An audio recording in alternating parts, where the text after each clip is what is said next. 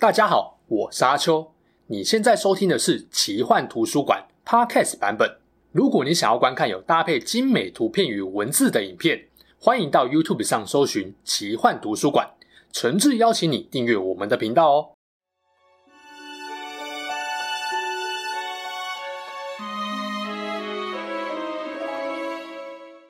Hello，大家好，我是阿秋，来聊聊神秘奇幻的主题故事。《萨尔达传说：王国之泪》从二零二三年五月十二号发行后，没有辜负玩家多年来的期待，缴出超亮眼的成绩单。实体版加数位版只花了三天，就在全球突破一千万套的销量，而且这还只是刚开始哦。未来如果创下其他销售记录，也不意外。发售前，很多玩家大概都跟我一样，满满期待中带了一些疑惑。诶，前作已经很神了，这一代还能怎么超越呢？海拉鲁都被大家逛烂了，老任还能变出什么新把戏，让玩家有新鲜感呢？一周过去，把网络上各种心得评价扫过一遍，每一晚是 Steam 上九十五趴以上的压倒性好评等级。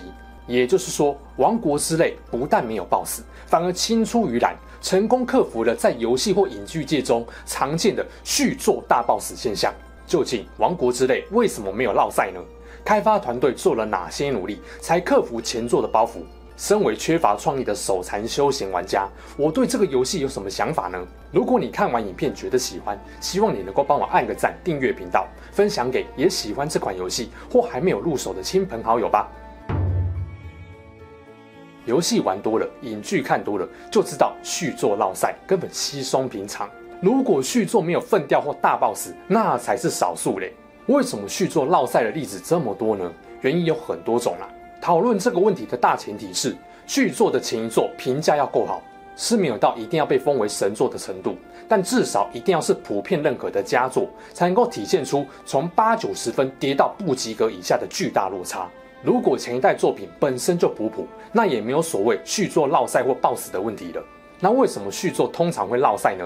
最容易想的原因就是前一代太出色了嘛。导致续作如果没有超越前一代，就可能被批评为不思长进。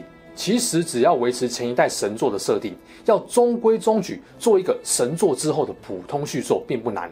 然而观众不是脑残，开发团队也不是傻子啊，都给你动辄以年为单位的开发时间了。如果只能够端出跟前一代差不多的东西，那种原地踏步的感觉，并不会让人比较开心。玩家会抱怨啊。等了几年，玩到的续作还是旧东西，那这样干嘛推续作？摸鱼啊，骗钱呐！开发团队也会沮丧，因为对各种类型的创作者来说，没有成长和突破，意味着这段开发时间是在浪费生命。没有哪一个创作者是打从一开始就只想端出只能勉强被玩家接受的普通作品。大家都希望自己的作品能够被玩家超级喜欢嘛。所以呢，开发团队会想尽办法去做调整跟改变，让玩家感受到自己有在进步，满足他们已经被前作养大的胃口。但是前作有多神，续作要满足玩家的期待就有多难。当你树立了某个标杆，要再次超越，真的是难上加难。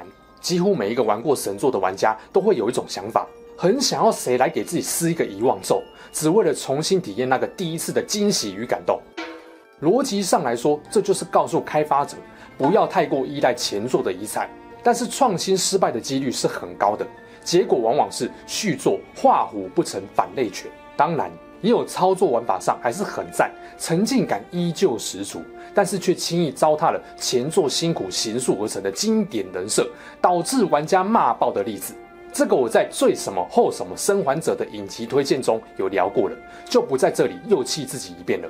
总之要告诉大家的是，神作的续作一般能有持平的水准就很难得了，更别说要超越前作，一百个都不一定会出一个。但是《萨尔达传说：王国之泪》就办到了，不但没爆死，反而评价更胜前作。究竟他是如何办到的呢？根据制作人清早的说法，开发团队在完成《旷野之息》后，并没有要打造全新的舞台跟故事的意图。这是因为他们在前作开发过程中发现了更多想尝试的点子，所以续作开发的最大前提就是不改变原先的地图。正因为场景大致上和前作相同，要能够让玩家在既定印象上有全新的发现就很关键了。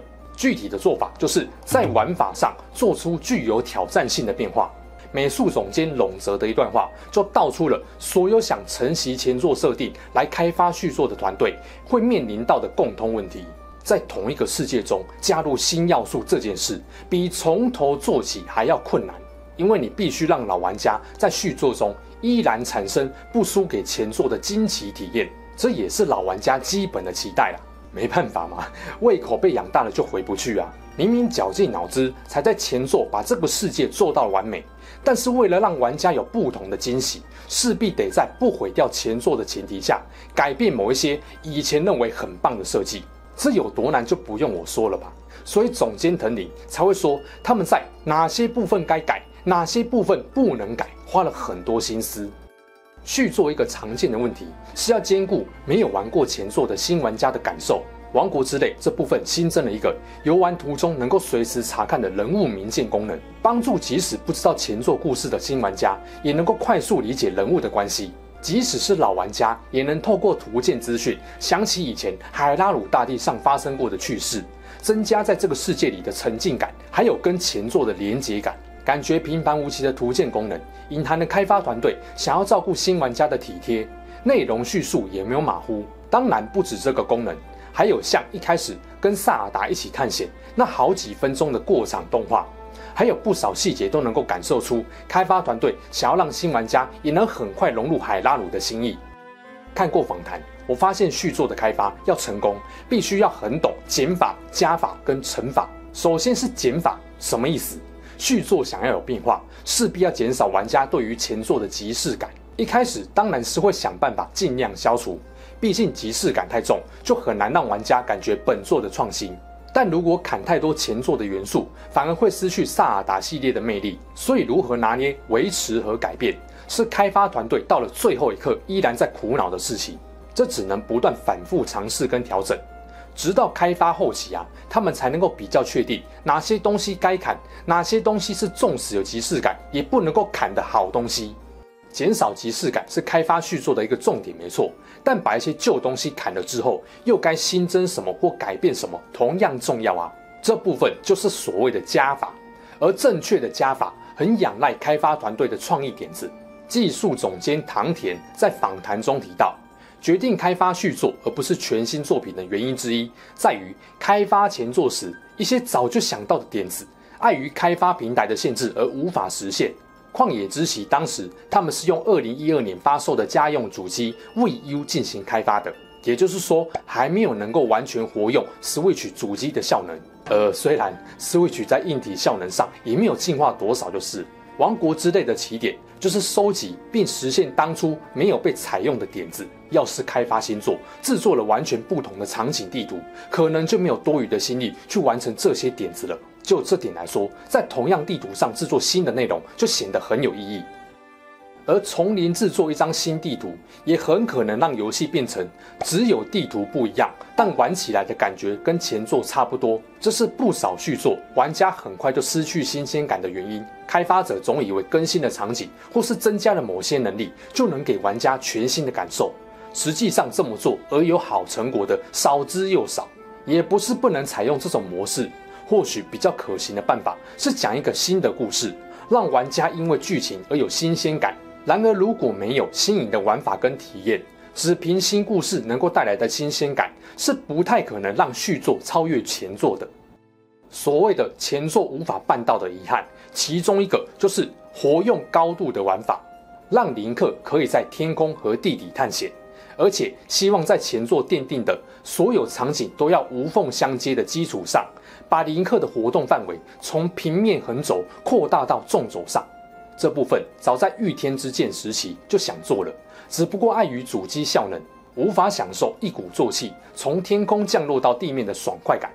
旷野之息已经有想要改进这点，不过即使有许多高墙和高处，玩起来多半还是偏向平面的感觉。直到王国之泪这代，才终于透过 Switch 主机实现了这个想法。甚至可以直接从天空跳进地底的深穴，另外还能使用飞天载具在天空间和天地间自由移动，大大提升了自由度。这就是在同样地图上制作新内容的一个要点。当然，除了天空，也有广大的地下世界探索要素，彻底活用了海拉鲁大陆的纵向立体空间。前作原有的地图，绝大部分的山脉山丘都没有洞窟，等于悬崖只能用来攀爬，崖壁上没有任何东西。然而王国之泪就增加了不少等比例的洞窟，也提升了旧地图探索的新鲜感。即使是熟悉的地方，只要在该处加上全新的要素，观察世界的方法就会截然不同。这点也是大部分作品的续作都没有善加思考或利用到的。再来是乘法，开发团队常把“用乘法做游戏”这句话挂在嘴边，什么意思呢？其中一个例子是，把主角的能力乘上多彩多姿的地图后，就得出了每次体验都会因人而异的多元结果。既然地图已经很棒，在这个公式下，要让玩家在续作仍然有不同的新体验，剩下要调整的变数就是主角的能力。所以这次全面更新了林克的能力。藤林总监在续作开发初期就想到说，如果林克能够拥有组装物品的能力，那用现有的材料就能够发展出超多不同的玩法。所以救急手和余料建造两个新能力就诞生了。为了不让玩家遇到明明想这么做却没办法达成的问题。开发团队不止尽全力扩大能够组合的种类数量，甚至逐一调整了个别道具的部分能力，让老东西有了不同的玩法，并带有很高的自由度与不强迫性，让想认真制作物品以及想用简单方式通关的玩家这两类人都能够依循自己喜欢的方式来游玩，并从中得到乐趣。至于续作新增的佐纳乌装置能源与相关功能，其实就是想把前作的一大特色西卡族的超古代技术，用未知文明所拥有的灵性力量来替代掉。通常续作的开发都习惯用某个类似或进阶版的新东西来取代原有的东西，虽然不至于因为这个东西就让普作升华成神作，但不可否认，佐纳乌装置让王国之类的玩法有了更多的创意跟可能性。大家现在在网络上看到各种创意载具，什么超重装高火力战车啦、克隆轰炸机啦，还有什么 GG 会喷火的人形钢弹等等啊，都是靠着救急手和各类佐纳乌装置组合而成的，让玩家在打怪、探险和解谜过程中拥有更多的自主操作权。这才是真正让玩家在玩游戏操控林克，而不是被游戏玩或由系统告诉林克要怎么破关。听到这里，就算你还没开始玩，一定都能感受到《王国之泪》想给玩家更高的自由度，这也是前作的一大特色。只不过这一代再度进化，更难能可贵的是，开发团队不怕玩家滥用高自由度去偷吃布，相反的，他们很鼓励玩家运用创意，各种超捷径或绕远路。比起想让玩家用某种固定的方式游玩，他们更注重。玩家能不能好好尝试自己认为“诶，这行得通吗”的想法？当然，这也受到前作广大玩家的回馈影响，反过来让他们更希望让所有人都能够自创玩法，解决大家在游戏中遇到的各种难题，感受这方法大概只有我想得出来吧，那种独一无二的成就感。我认为这是这两代《萨尔达传说》比以前的系列更棒的地方，耐玩度大提升。放眼目前所有平台主机的游戏中，《王国之泪》绝对是顶尖等级的。听我讲或看访谈，你不一定会觉得这有很厉害或很困难。毕竟很多概念玩家早就想到了嘛。但是想到了又怎样？做不做得出来才是重点呢、如果这么简单，为什么市面上九成以上开放或半开放世界的游戏都做不到？早就能普遍做到的话，相信《旷野之息》跟《王国之泪》也不会评价高成这样了，不是吗？看完开发团队的访谈，跟自己亲自游玩后，我对于所谓的 game 游戏有一个深深的体悟：自由诚可贵，创意价更高。游戏中啊，自由不是必备的，很多游戏就是靠着限制自由，设立诸多规范才变得好玩。尤其是益智游戏，简单举个例，仓库番，你的木箱能够推的路径就很有限，用不自由来考验你的逻辑解谜能力。同理，创意也不是必备的哦。大部分的游戏害怕玩家迷失方向，或尝试各种偷吃步的方法，会刻意限缩玩法，要么直白告诉玩家该怎么玩，要么就是不明确告诉你，但希望你动动脑袋，自己想出开发团队现在希望你干什么。但正是因为大多数游戏很少兼具两者，开放世界才会这么吸引人。那为什么我觉得创意价更高呢？因为让玩家自由并不难，减少给予的限制就好。甚至还可以给你表面自由，例如只是提供你比较多的选项，像是有一百只角色，你可以自由选择其中的五只当队友来培养。但扣掉想要给自己设立挑战目标之外，你会因为想要自虐就去练不强的角色通关吗？会的话，大多只有两种可能啊。第一，你拿不到好角色，只能将就一点用烂角；第二，你没有做功课，你哪些是 OP 角或废角都不知道。真正难的是让玩家能发挥创意，做到他们想做的事，这就需要你提供可以让所有人自由发挥创意的要素。而且这个创意最好要是有用的、多样性的，才不会只是重看不重用的花拳绣腿。萨尔达传说这两代真的就把自由跟创意设计得很出色。诶，没错，你以为游戏中的自由跟创意不需要精心设计过吗？大错特错！正因为被精心设计过，玩家才能在合理的范畴内最大程度地发挥创意跟想象力。开发团队为何这么想让玩家发挥创意呢？因为创意很稀缺、很珍贵。人在社会，因为各种规范思考，往往束缚了自己的创意思考。而游戏就是少数能够让大家尽情发挥创意，却又不需要承受巨大代价的场域。创意让你能够突破常规，让挑战极限变成一种可能。而每一个他人的优秀创意，也都成为我们吸收学习的机会。正因为尝试比较过，知道自己的创意不足，所以你愿意去模仿，让自己有复制成功的机会。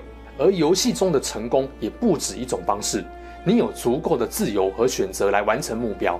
更重要的是，不害怕尝试与学习，就如同我做影片也需要尝试接触自己原本不熟的作品一样。问问自己，你有多久没有过想尝试做做看这个或那个的想法了呢？大家玩过刺客任务吗？这个游戏的精髓在于，同样的关卡，善用场景和物件的互动。你可以有超多样化解决敌人、完成任务目标的方法。游戏中的成就系统就是给你提示，鼓励你去尝试别人想出来的创意。萨尔达虽然没有成就系统，创意需要自己尝试着摸索，但这也正是任天堂的风格。我打造了帮助你创造无限可能的工具，但做不做取决于你想怎么玩这款游戏。这才是真正意义上的玩游戏，而不是反过来被游戏玩。不过呢，创意就是个上限高、下限也高的东西。当一款游戏主打高自由度、高创意的同时，也必然会让不少人挫败。见贤思齐的另一面，其实就是会自卑、有无力感。为什么别人想法这么多，我却脑袋空空啊？像是 Minecraft 或三年前红极一时的动物森友会，都让很多人，例如我，无法达到预期的成就感。幸好《萨尔达传说》还有一个很明确的冒险主轴，大大降低了创意不足或手残党的失落感，让我就算土法炼钢或用很笨的方法，还是能够解决挑战。我想这也是开发团队勇于提供这么多创意自由的解法给大家的原因吧。过多的引导会走向制式化，但太少的引导又会让玩家无所适从。在自由与创意的搭配得宜下。